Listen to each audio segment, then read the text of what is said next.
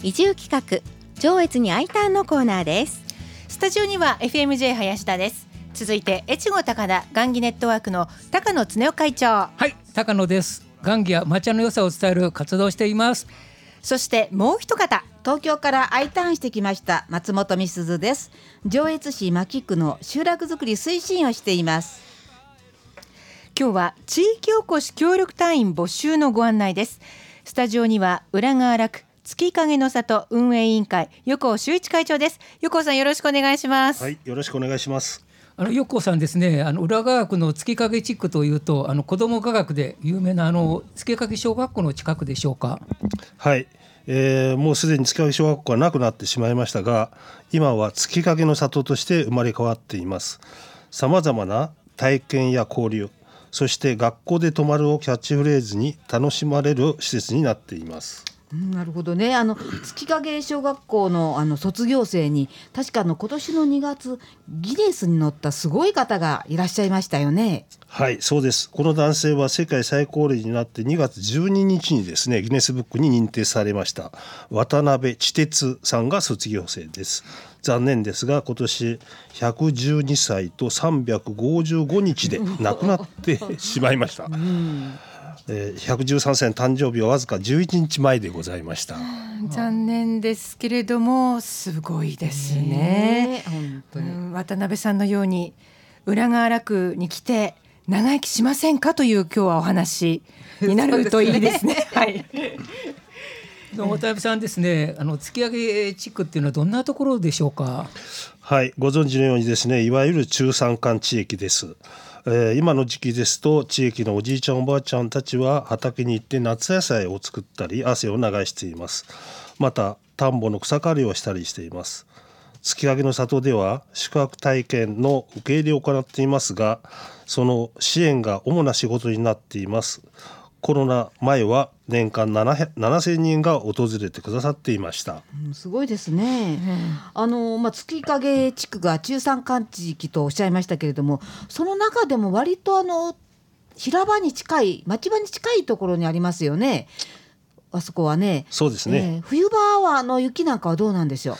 えー、っとですね昔は23メーターほど積もって雪が積もっておったんですが最近は少なくなってきてしまいました、はい、えー、この冬は異常にも降らなかったところですが、はい、降雪前のですね、えー、冬囲いや除雪作業それから体力と精神力が必要となってきます、はい。2月下旬には冬のイベントともしめの回廊が山間部のですね6地区でキャンドルを灯し冬のひとときを楽しんでいただいております。それであの協力隊員になれる方はどのような仕事をされるんでしょうか？はい、えーとですね、月影の里の運営支援、あるいは大学生との活動の支援、それからインバウンド受け入れ環境の整備、そして小中大学生との交流イベントの企画運営、それから高齢者が多いもんですから買い物や通院等の移動支援制度の創設えー、もう一つ最後ですが除雪ボランティアによる、えー、支援制度の拡充も必要になってきます、はい、やっていただきたいことたくさんありますね、うん、あの協力隊員の方の任期は3年間ですよね。この3年間はどんな目標を立てて1年ずつ過ごしたらよろしいんでしょうか？はい、えー、基本的には1年以上3年間の期間でございまして1年目は地域の行事や、えー、月上げの里の運営を通して仕事と地域に慣れていただきます。2年目は業務に関わりながら特技を生かし夢にチャレンジを試していただきます、はい、最後に3年目は地域で活動しながら退任後のことを想定してやりたいことを実践していただくようになります、はい、この最長で任期が3年なんですけどもこの3年間にいろいろことをまあ勉強されるわけですけどもこの3年間を後のことも考えながらこう活動過ごさなければならないわけですね。そうですね。あのただあの月合の里の運営はですね上越市の指定管理施設として、えー、市から維持管理を受託した私たち月影の里運営委員会が運営しているところです、はい、えー、地元産の野菜やあ山菜を中心とした田舎料理が人気で調理は地元のお母さんたちが担当されています、はい。それを受け継いでいただいてもらうだけでもかなりの財産になろうかと思っております、はい、また都会の方の田舎体験への需要は確実にあるし、はい、アピールしていただいた方が良い点でもあります。都会で田舎暮らし体験の営業をしつつですね営業をしっかりやっていくことも一つの方策だと思っております。そうですねやはりあの来ていただく方に対しても受け入れ側としてあの強力なサポートが必要だと思うんですけれどもその辺はどうでしょう？そうですね。あの地元の月影地区協議会長の藤田浩志さんあるいは私をはじめですね地域の皆さんが世話をすることになっております。はい。生活面では地元の女性の方や、はい、えー、月影地区七町内会の住民がサポートしますのでぜひ来ていただければと思っております。なるほどねあの地元の方の受け入れがあの受け入れてくださることがとっても大切なんですが、まあ、それと同時にあの来てくださる協力隊員の方ももう積極的に地元の方と交流することも大切ですよね。そうですね、えー、地区の皆さんと接する機会を多く持ちながら日常生活に生活に溶け込む行動をお願いできればと思っております。うん、はい、ではあの横さん月影地区のいいところをぜひ教えていただきたいんですが。はい、はい、えー、いずれにしても過疎高齢化が進んで厳しい中でございます。しかしながら豊かな自然が織りなす四季折々の美しさがですね、はい、えー、ありまして自然災害のない地域でございます、はい、えー、上越北陸新幹線を短絡で、えー、接続しております北北線ライン、えー、これは田舎の山の停線的にですね利便性がよく、えー、この時期コロナの対策として移住先にも適しているんだろうと 私は思っております。素晴らしい、はい、の今年の冬にですね灯火の回廊の取材で月影の里に伺いました、はい、そして横さんにも大変お世話になりました、はい、の雪が足りなくてですねの雪道路ができなくて大変でしたけどもまたあのちゃんと別のアイデアを出されて竹で800本ももうあんどんお作りになりましたよね。そうでしたね。月影地区の皆さんのその自然の中で生きていく強さですとかその実践力知恵を感じました。ありがとうございます。えー、なんとなくその月影地区にもう飛び込めばいいっていうねそういう感じがしたんですよね。えー、えーいかがでしょうその辺は？そうですね。いずれにしても雪がないなりのですね、はい、取り組みをしたわけですけども、はい、えー、竹あんどんで先ほど言いました112歳の祝いのためにですね、はい、ハートを、ええ。ー、キャンドルで浮かび上げたり、えー、えー、非常に工夫をしながら、はい、盛り上げたところでございます。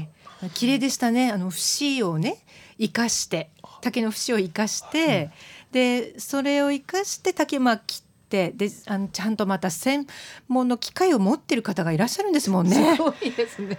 そうですね。えー、私も結構 その竹細工が好きなもんですからね。そうなんですね。結構そういうノウハウが持ってますから、えー、あの結構楽しい作業でした。はい。いやでもね800本も山からだって切り出してくるわけですよね。よく皆さんおやりになられたなと思って。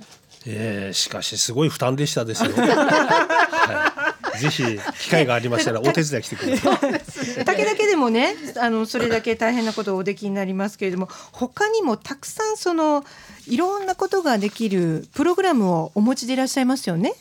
そうですね。昆虫についての研究ですとかその郷土料理の作り方のノウハウですとか、はいはい、いろいろね、はい、ノウハウをお持ちで。そうですね、ね、月夜の里で、まあ、いろいろ田舎体験もありますけども、はい、それだけメニューを揃えてないとですね、はい、集客につながってきませんからなるほど。とにかくメニューを考えています。はい、すごいですよね。1874年、明治7年開校っていう素晴らしい歴史のある小学校だったんですね。そうですね。127年の歴史に幕を閉じてますね。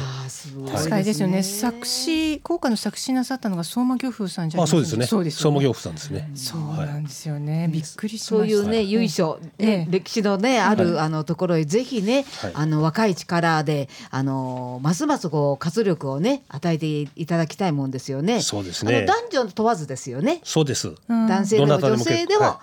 大丈夫ですね。そうですそうです。うん、そうですよね。ご夫婦でもよろしいんですよね。よろしいですね。はい、あのどうぞ定年になった方でも結構です。あ、そうですか。はい。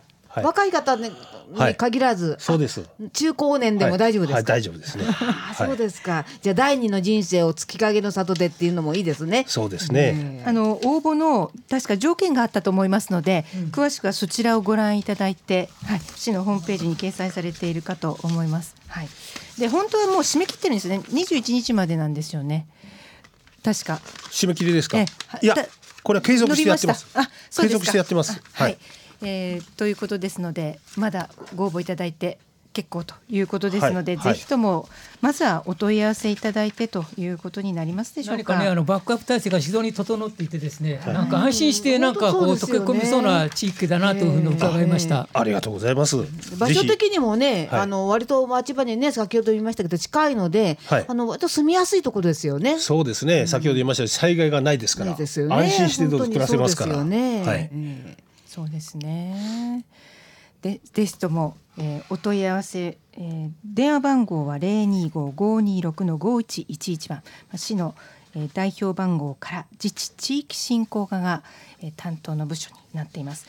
横さん最後に一言何かございますでしょうか？いかがでしょうか？そうですね、はい、あのまあいずれにしてもこういう機会を設けていただきまして本当にありがとうございます、えー、昨年の12月から募集をかけておりますが残念ながらまだ5例目しかあのまだ見学に来ておりません、えー、そういうことでですね早めに応募いただいてですね、えー、ぜひ、えー、この月影っていうロマンチックな地域で活動していただければと考えておりますのでよろしく応募のほどよろしくお願いします。とにかく来てくださいですよね。そうです見て一度ね。そうです。見に来てくださいっていうことですよね。はいはい、昔は雅楽もやってましたよね。そうですね。子供雅楽で非常に有名でしたですね。ねそうですよね。はい、衣装を身につけて、はい、の流滴ですとか小とかを吹いて。ですからあの。えー葛飾区柴又の帝釈天で、はいはい、あそこまで行ってですね、はい、あの子供たちが披露しておりましたから、はい、そうでしたか。復活できるといいんですけどね。ぜひですね子供少なくなりましたけども、やはり歴史ある文化、はい、ですから、はい、ぜひですねえー、そういうのに興味の、はい、ある方もね、はい、もしでしたら、ですよね、の地元の方に教えてきっといただけるんでしょうし、そうですね。はい。そうですね。今日、えー、ご出演いただきましたのは月影の里運営委員会横修一会長でした。横さん遠くからありがとうございました。はいどうもありがとうございました。よろしくお願いします。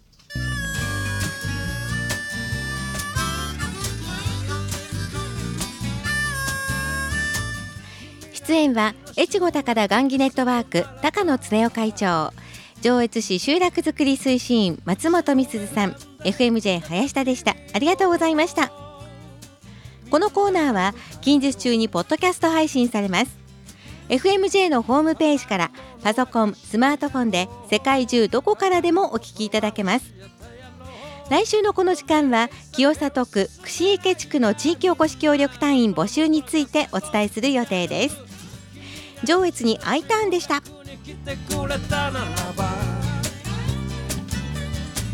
ちを選んでくれた。